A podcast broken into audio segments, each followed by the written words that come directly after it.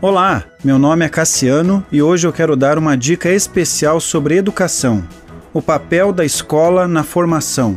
Em Daniel diz: decidiu não se contaminar com os manjares do rei.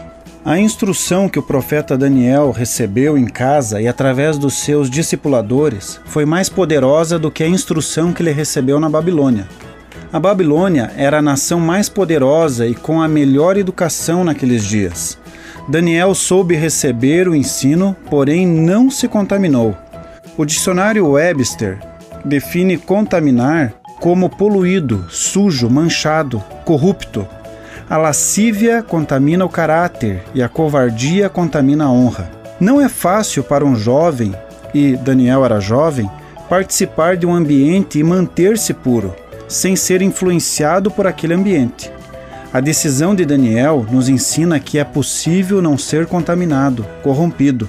Deus capacita o homem com a habilidade intelectual de raciocinar, formar hipóteses, criar coisas novas, filosofar e teorizar.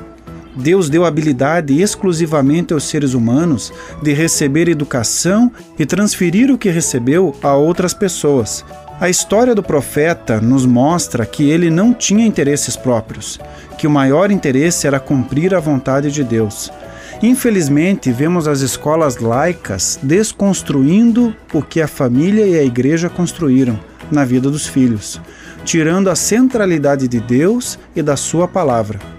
Percebemos o declínio na educação escolar, a doutrinação ideológica presente no discurso e em grande parte dos livros didáticos, corrompendo a educação e os valores da família. Qual escola eu irei escolher para os meus filhos com um ambiente mais favorável para o seu pleno desenvolvimento? Continue abençoado, você que me ouve e toda a sua família.